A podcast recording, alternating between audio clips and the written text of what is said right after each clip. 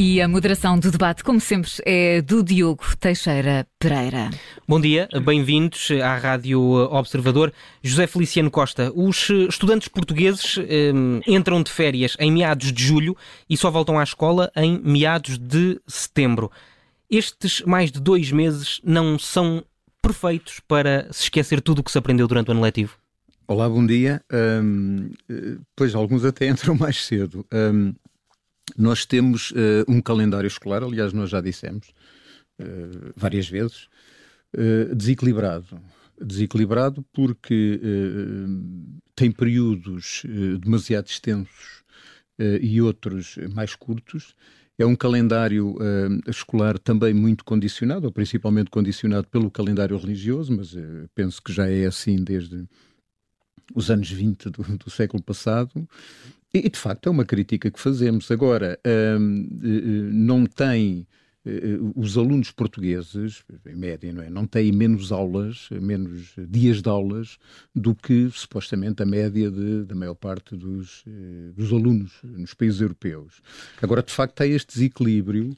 Uh, e depois tem outras particularidades, por exemplo, tem o, o, o, disse agora que a maior parte dos alunos que acabavam as aulas em julho até acabam mais cedo, porque há também aqui uma discrepância muito grande entre quase dois meses e meio, por exemplo, entre o fim das aulas e o início dos exames, a saída do, uh, dos resultados dos exames. Isto cria aqui, de facto, alguns desequilíbrios, mas enfim, já, já não é a primeira vez que dizemos que, de facto, poderia ser corrigido mas, uh, mas ainda, não é. ainda não houve essa, é, é essa margem. Susana Peralta, há, há países uh, eh, um, eh, que já decidiram espalhar as férias grandes uh, pelo resto do ano, digamos assim. Há exemplos de sítios onde a semana de aulas só tem quatro dias e até lugares onde há dois meses de aulas e duas semanas de férias, qualquer coisa mais ou menos deste, deste género.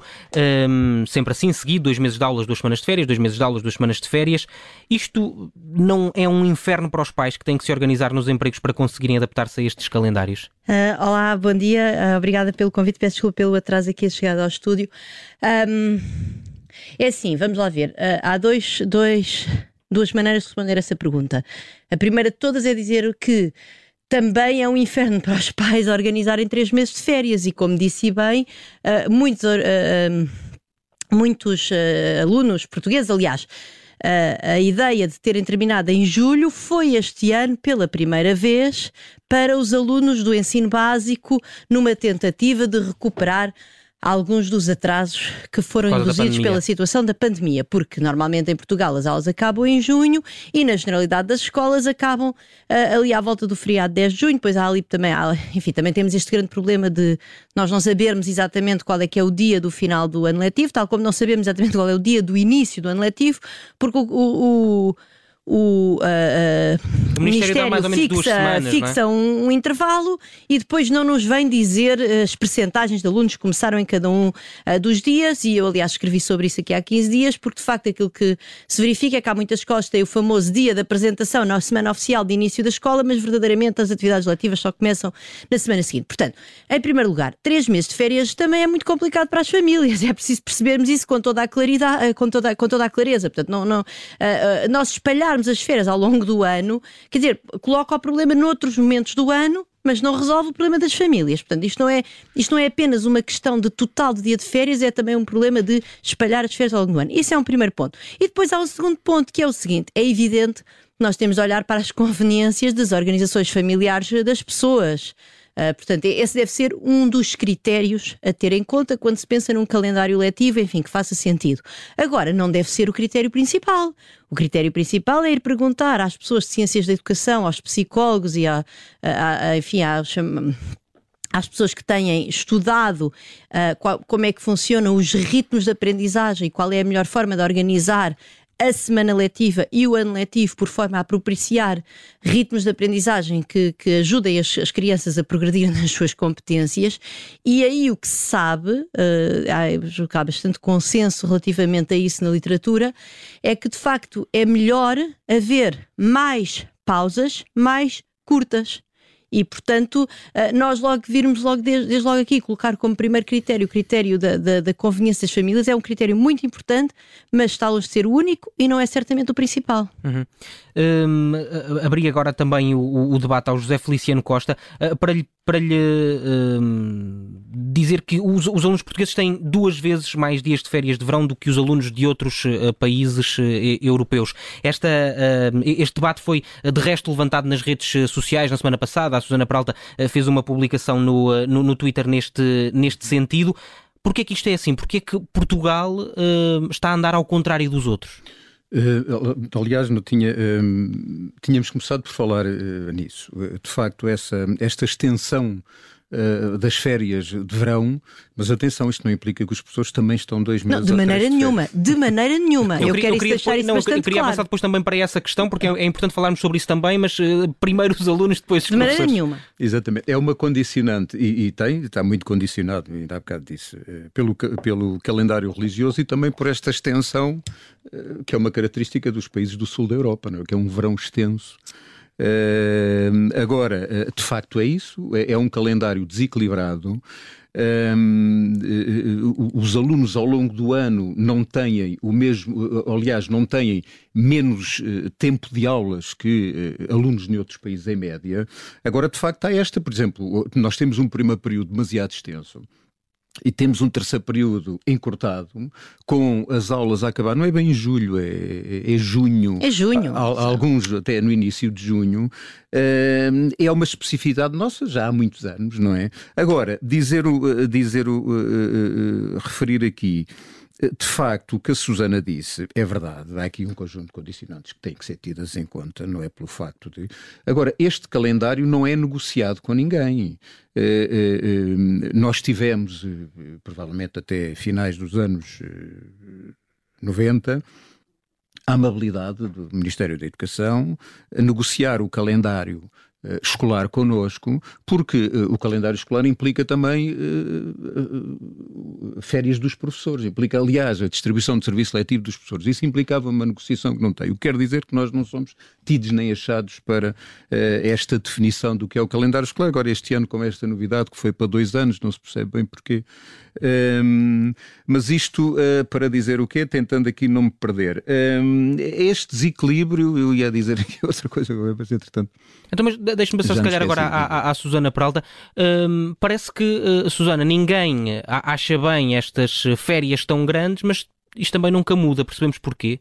Bem, eu julgo que este é um tema que não tem estado de maneira nenhuma no debate, não é? E eu devo até dizer que eu fiquei surpreendida por eu ter escrito aquele artigo, escrevi um artigo no público e depois fiz uns tweets e que de repente uh, uh, haja, haja um, um, debate à volta disto. Eu Mas, por exemplo, a, a, antiga ministra de, a, antiga Ministra da Educação, Maria de Lourdes Rodrigues, por exemplo, defende exatamente a mesma coisa, Sim. mas não, não, não houve mudanças enquanto ela foi Ministra. Eu, eu, acho que é um tema que não tem estado, infelizmente, no, no, debate e ainda bem, ainda bem que agora de repente estamos aqui a falar disso e, aliás, saúde do Observador por isso. Eu devo dizer que a Iniciativa Educação tem tido algumas, uh, uh, algumas publicações no seu site e também no seu podcast, algum debate sobre isso. Há o psicólogo Luís Querido, que tem sido ouvido designadamente pela, pela Iniciativa de Educação, que tem também tra tentado trazer esse debate, esse tema ao debate. Portanto, o tema não, não tem estado assim muito no debate uh, e é curioso que, inclusive, uma ex-ministra da Educação tenha essa preocupação e que não tenha, de facto, enfim, conseguido. Um, eu, eu julgo que, que há muito pouca consciência em Portugal, e eu julgo que isso também se viu durante a pandemia, do que é da importância da escola para, uh, para as pessoas, para as crianças e, sobretudo, para as crianças de baixos rendimentos. Porque o que é que acontece? Este enorme custo das férias de verão isso está perfeitamente estudado uh, no, no, na, na, literatura e há, há, muitos estudos sobre isso. Portanto, as crianças perdem competências durante as férias de verão. Não é que não as, não, é que não as adquiram, é perdem. Portanto, as crianças chegam em setembro à escola e sabem menos do que sabiam em junho quando se foram embora. Mas essa perda de competências, obviamente, não é igual para todos. Ela está concentrada nas crianças de mais baixo rendimento. Porquê? Porque são aquelas que não têm em casa uh, um, pais. O rendimento, como, como é sabido, das famílias está muito ligado ao nível de educação das famílias e, portanto, as famílias com maior nível de educação em casa têm livros, uh, vão, vão envolver as crianças durante a escola em atividades estimulantes do ponto de vista intelectual uh, e muitas vezes também há imensa literatura sobre isso que mostra até o grau de aborrecimento das crianças de famílias menos favorecidas ao longo destas longas férias em que ficam em casa, muitas vezes sem sequer a companhia de, de, um, de um, adulto e certamente não envolvidas em atividades culturais, recreativas, artísticas, uh, de desporto, etc. E, portanto, eu julgo que isso também se viu ao longo da pandemia. A facilidade com que Portugal Bom, encerraram as escolas em março de 2020 e se todos os países encerraram, não vamos entrar nesse debate. Mas como eles depois não abriram em 2020, como voltaram a encerrar em 2021 e como nós sabemos hoje que somos um dos países da OCDE com maior número de dias de encerramento de escolas uh, no, ao nível do ensino básico, esses números estão quantificados, mostra uma falta de, mais uma vez, esse encerramento da escola não é problemático para filhos de famílias privilegiadas, ou é menos problemático, enfim, há toda a parte social e isso que também não devemos descurar, mas do ponto de vista da aquisição das competências, que de quem tem pais educados em casa, acesso a meios informáticos, etc. Quer dizer, eu devo dizer, por exemplo, eu tenho uma filha que estava no primeiro ano de escolaridade, a minha filha mais nova, ao longo do, dos períodos de confinamento, ela aprendeu a ler, não há nenhum problema. Agora, não é, não é por causa dos meus filhos que nós nos devemos preocupar, enfim, de filhos de famílias como a minha, que nos devemos preocupar com isto. Portanto, eu acho que há essa falta de consciência do que é que isto representa, sobretudo para as uhum. famílias de mais baixos rendimentos. E eu devo dizer que o, enfim, o o, o, o tuitómetro vale o que vale e é um espaço extremamente enviesado no debate público, mas quando eu fiz aqueles tweets a queixar-me da extensão das férias da, do verão, há, há muita calma diz sim, mas as crianças estão a fazer coisas ótimas, estão a ir à praia, não sei o quê. Não estão. Há uma percentagem substancial das famílias em Portugal ficam em casa. que ficam em casa. E atenção, já agora. Aqui a ideia nunca é acabar com as férias de verão. Por exemplo, se nós tivéssemos férias de verão equivalentes às do Reino Unido, seis semanas, ou equivalentes à da, às da, da, de França, que agora a Bélgica também adotou. Aliás, a Bélgica tinha dez semanas e passou para oito. Portanto, não estamos a falar uhum. das, eh, da extensão das nossas férias.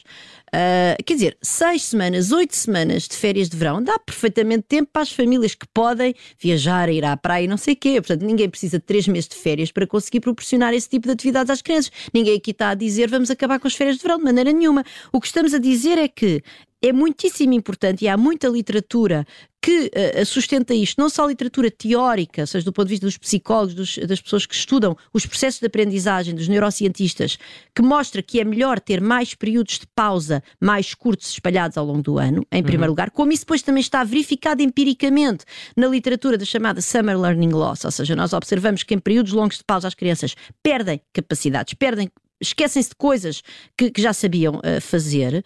Portanto, há esse quadro uh, teórico e, portanto, aqui a ideia é peguemos nesses dias de férias que temos ao longo uh, no verão e espalhemos ao longo do ano, porque as crianças em Portugal têm pouquíssimas férias ao longo do ano. Portanto, têm apenas duas semanas no Natal e duas semanas na Páscoa. E já agora eu já me vou calar que eu estou a falar demais, mas eu vou dizer mais duas coisas. Esse argumento do sul da Europa é um argumento um bocadinho coxo, porque, por exemplo, o sul de França. A história do verão história do verão, ah, é muito quente e tal. Mas, Sim. em primeiro lugar, enfim, isso resolve-se com o isolamento de edifícios, etc. Mas depois reparem, uh, o sul, de, o sul de, de, de, França tem um calendário de oito semanas de férias ao, no, no, e não é mais, de maneira nenhuma mais uh, frio do que Portugal.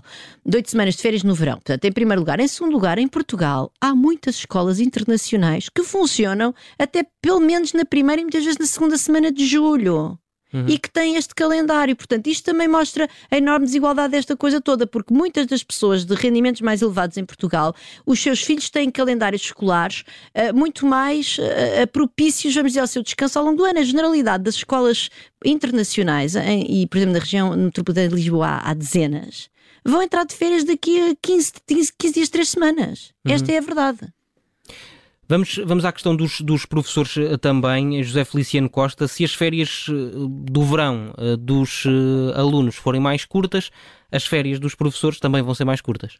Mas as férias dos professores são mais curtas, portanto, os professores não têm dois meses ou três férias, têm o mês de agosto. Uh, em 2002, até 2002 havia pausas letivas, portanto, aqueles períodos extensos, nomeadamente o primeiro, tinha pausas letivas que acabaram em 2002. Mas que eram muito curtas, nunca eram, chegaram a ser sequer de uma semana. Eram curtas, mas permitiam uma interrupção da componente letiva ali durante dois, três, quatro dias, Sim. etc. É verdade, mas eu devo só, só, dizer uma coisa: França passou para aí já há 10 anos, a, a, passou de 10 dias que eles consideravam pouco para 15 dias em, no final de outubro, princípio de novembro, e a Bélgica também tinha 10 dias e acabou agora de passar para as duas semanas de interrupção no final de outubro, princípio de novembro novembro. Nós já não nós, temos. Mas nós nem sequer já temos isso. Acabou, e depois eu também queria falar se do, do calendário tá religioso. Sim, mas em, Não, era Estou a falar demais. Em, em 2002 acabou. Um, Susana referiu aqui uma, uma, uma, questão importante: a pandemia. A pandemia, um, a pandemia de facto mostrou as desigualdades. Um, mas os professores, e eu penso que as escolas fecharam no dia 11 ou 12 de março, numa sexta-feira e as pessoas conseguiram na segunda-feira ligar-se às escolas e conseguir que os miúdos se ligassem às escolas sem diretrizes, sem orientações, sem nada, e portanto isso mostrou de facto a capacidade que eles têm de adaptação e de facto mostrou, foi mostrando ao longo do tempo uh, as desigualdades que aquilo gerou e portanto que a escola tem, a escola, a escola pública é receptáculo uh, disso tudo. Agora, um, há aqui outra questão que a escola tenta resolver, esta questão do, por exemplo, é a questão da escola a tempo inteiro, que até foi introduzido por uma ministra, uma ex-ministra aqui falada, Maria de Lourdes Maria de Lourdes Rodrigues. Maria de Lourdes, sim. Esta questão da escola a tempo inteiro, que é um problema complexo, de certa forma, é a escola a tentar dar ali uma resposta social que enfim pode ter essa valência, mas isto implica que os meninos, os alunos estão mais tempo na escola, o que não é, enfim, por si só sinónimo de ser saudável, de ser bom, claro. etc. E tal. Mas é uma resposta que, que, que a escola te, tem que dar. No, do outro lado, nós temos. Uh, temos os pais. Uh, uh, isto é uma sociedade complexa. Muitos destes pais passam fora de casa 10, 12, 13, 14 horas por dia. E, portanto, a, a, a, escola às vezes tenta dar esta resposta, nomeadamente no primeiro ciclo e no pré-escolar, e, portanto, isto é um problema que também cai em cima das escolas. Mas ia a perguntar. Sobre as férias dos professores, se uh, serão necessariamente mais curtas porque as férias grandes são mais uh, curtas também para os miúdos. O, o trabalho do professor não, não, se resume só a... Era só porque há pouco estava, estava ah, também a falar sobre isso, sim. por exemplo, o, o, as escolas, quando as aulas vão acabando ao longo do mês de junho, não é? O primeiro ciclo acaba no dia 30 de junho, este, acabou, este ano vai acabar no próximo, mas os outros ciclos acabam 14, 15, o secundário. E aquele é um período de preparação em que as escolas, entram ali numa ebulição diferente, que é o fim das aulas, mas os professores entram ali num período de preparação para os exames e de todo o criar de uma estrutura, e não só, e não só, eu estou a falar dos professores do segundo e terceiro ciclo, que os outros estão até ao final de junho e pré-escolar. E, portanto, e já a preparar também o ano seguinte, o que quer dizer que os professores vão de férias, de facto, em agosto. Uhum. Portanto... Alguns outros uh, que estão, por exemplo, muito ligados aos secretariados de exames, férias, o, o, período, às vezes, de, de uhum. trabalho, entra mesmo por agosto 70 e depois nós temos aquela especificidade, não podemos pôr férias se não for eh, que, claro. Eh, enfim, fora do, do, período de agosto. E, portanto, só para fazer esta Não, é, entre... é, é, é, importante fazer essa, essa referência também. Uh, Susana, sobre a questão do, uh, do, do, calendário uh, religioso, religioso, não vai ser estranho ter miúdos na escola no Natal? No dia de Natal nunca estarão, não, não é? Mas julgo, porque é feriado. Eu julgo que o Natal é fácil, não é? Porque o Natal é fixo, é um, é um dia fixo no ano e, portanto, Ou a Páscoa. portanto esse é muito fácil de enquadrar e, aliás, todos os calendários, acho da União Europeia que eu conheço, têm 15 dias no Natal. Uh, e depois há a Espanha que tem três semanas por causa dos reis. A Espanha tem um calendário péssimo já agora, é, é quase pior do que o nosso, porque eles têm três semanas no Natal, julgo eu, depois um, têm três semanas certamente no Natal e uma semana apenas na Páscoa, e portanto têm, e, não, não, não, têm também, não têm também esta tradição de ter várias interrupções ao longo do ano letivo. Mas o, que, o, o Natal dizia é muito fácil de enquadrar, portanto é perfeitamente possível nós termos um, um, calendário escolar que garante os 15 dias de férias no Natal, porque o Natal, é, é o Natal e o Ano Novo são fixos. Uhum. A Páscoa e o Carnaval são os mais problemáticos, mas de facto isso há muitos calendários na União Europeia, desde logo outra vez o francês e agora a Bélgica, que fez uma adaptação para secular à tradição francesa. Uh, mas devo dizer, mais uma vez, a Bélgica já tinha 10 dias em outubro, uh, tinha uma semana no Carnaval, tinha duas semanas na Páscoa. Portanto, o que eles fizeram foi colocar os, em outubro 15 dias, Uh, final de outubro e início de novembro, uh, e, depois, e depois desligar as férias de primavera, que eles chamam de primavera, das férias da Páscoa. Enfim, uh, nesses países o feriado da Páscoa não é sexta-feira santa, é segunda-feira, portanto as crianças têm, podem ter esses três dias, pode-se pôr mais um dia, isso não, não me choca, mas de facto, deixarmos ter esta, esta que é uma coisa que sempre me deixou bastante perplexa no nosso debate, que é, ah, este ano, epá, o, o terceiro período é enorme, porque de facto a Páscoa é muito uhum. cedo. Ai, o segundo período, meu Deus, as crianças já não podem mais, estão casadíssimas, porque então a Páscoa ficou à tarde. Também acontece isso, é um... isso, não é? Exatamente, Sim. isso é uma decisão. Quer dizer, a Páscoa é um calendário religioso, não vamos obviamente alterá-lo. Agora, a decisão de colar o calendário letivo ao calendário religioso é uma decisão política, não, não nos cai do céu. Portanto, uh, esses países o que fazem é de facto colocar as férias uh, uh, normalmente ali no final de, maio, final de abril, peço desculpa, início de maio, mais uma vez por forma a equilibrar os períodos letivos neste, neste espírito de respeitar os ritmos de, de, de, de, aprendizagem das crianças. E depois a Páscoa calha quando calha, uhum. por sorte às vezes calha naquela período e por sorte não, e por azar ou por sorte, enfim, não sei, não é o caso. portanto, isso é, isso é mais uma vez é uma coisa um bocadinho estranha que nós parece que ainda somos casadores recoletores, não sei, quer dizer que, que tomamos isto como uma espécie de, de, de, de inevitabilidade quando não é uma inevitabilidade. Só porque se fez sempre assim, não é? Porque se fez assim, não há nenhuma razão para fazermos uhum. sempre assim. Eu sou muito sensível à questão das férias dos professores e jamais em momento nenhum, quando eu lancei isto para, para o debate, imaginei que isso pudesse ser interpretado pelos professores como uma coisa de dizer, ah, não fazem nada de maneira nenhuma. Não. Eu própria sou professora no ensino uh, superior, quer dizer, dou, dou, dou 12, por exemplo, o meu primeiro semestre são 12 semanas de aulas e, no entanto, eu, por exemplo, cheguei atrasada aqui porque estava a trabalhar, portanto, eu sei muito bem o que é que é a pessoa uh, a trabalhar e fora calhar, E se calhar férias mais espaçadas no ano até se poderiam permitir aos professores ter férias também noutras claro, alturas do ano, e, é? Obviamente, portanto, isso é, portanto, isso é obviamente, isto é, não, eu sei perfeitamente que os professores durante o verão estão ocupadíssimos todo, com todo o sistema de exames, etc. Mas quer dizer, isso também existe nos outros países e a verdade é que os outros países inventaram maneiras de resolver isto, lá está, por forma a termos o calendário letivos que respeitem mais os ritmos de aprendizagem das uhum. crianças e custa-me um bocadinho que aqui em Portugal o argumento vá sistematicamente para a organização das famílias e depois saber se estamos ou não estamos a atacar os professores, que nunca jamais foi a minha ideia, uh, uh, em vez de pensarmos nisso, não é? O que é que faz falta às crianças e, sobretudo, o que é que faz falta às crianças é mais desfavorecidas. Esta é uma, uma discussão que, que surgiu uh, nas redes sociais pela mão da Susana Peralta. Seria muito interessante também conseguirmos discuti-la com o Ministério da Educação. O Observador convidou o Ministério da Educação para este debate, mas uh, tanto o Ministro da Educação como o Secretário de Estado recusaram participar e, portanto, não podemos eh, ir mais além. Ainda assim, a discussão foi muito interessante. Obrigado por terem vindo à Rádio Observador, Susana Peralta e José Feliciano Costa. Obrigado. Obrigada.